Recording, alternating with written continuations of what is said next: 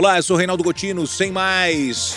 A gente está aí uh, se preparando para um ano eleitoral 2022 e eu gostaria de tratar sobre um assunto com você. Nós estamos aí a um ano da eleição é, e ao longo desse próximo ano, né, eu quero falar sobre temas ligados aí ao executivo, o legislativo e o judiciário. Hoje eu destaquei para conversar com você o Senado.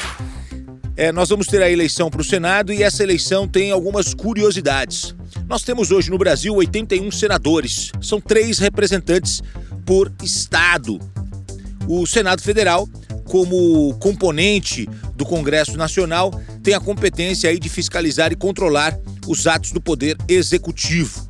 E a gente vai ter no próximo ano também eleição para o Senado. E no cumprimento dessa função, o Congresso Nacional conta ainda com o apoio do Tribunal de Contas da União. Mas os senadores têm um papel importante e é um cargo diferenciado. Eu vou explicar isso para você por quê. É a eleição para o legislativo que funciona como se fosse cargo majoritário.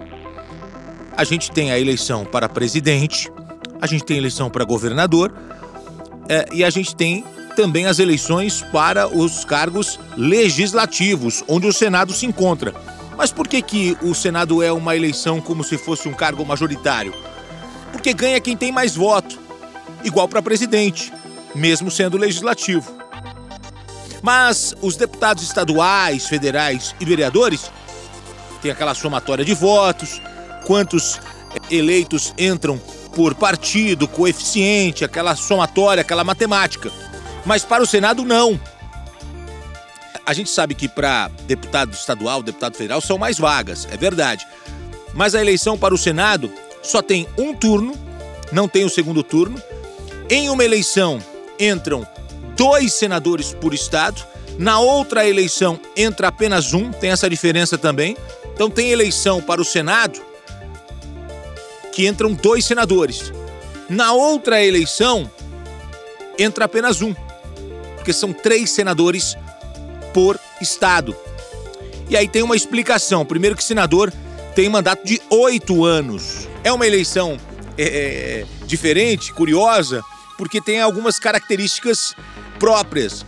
Então, o senador tem um mandato de oito anos, precisa ter no mínimo 35 anos, é o cargo político que exige a mais elevada idade.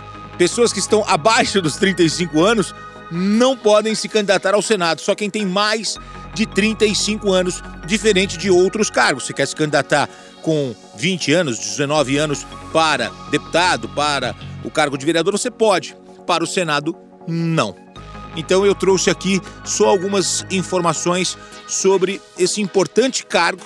Você se lembra em quem você votou para o Senado na última eleição? Se você não se lembra, a gente tem que conversar sobre isso porque é um cargo importante. É, você tem que cobrar uh, o senador que você ajudou a eleger e checar se ele está votando de acordo com aquilo que você acredita. Eleição é muito importante, é a nossa principal arma. Eu sou Reinaldo Gotino, sem mais, a gente se encontra. Valeu!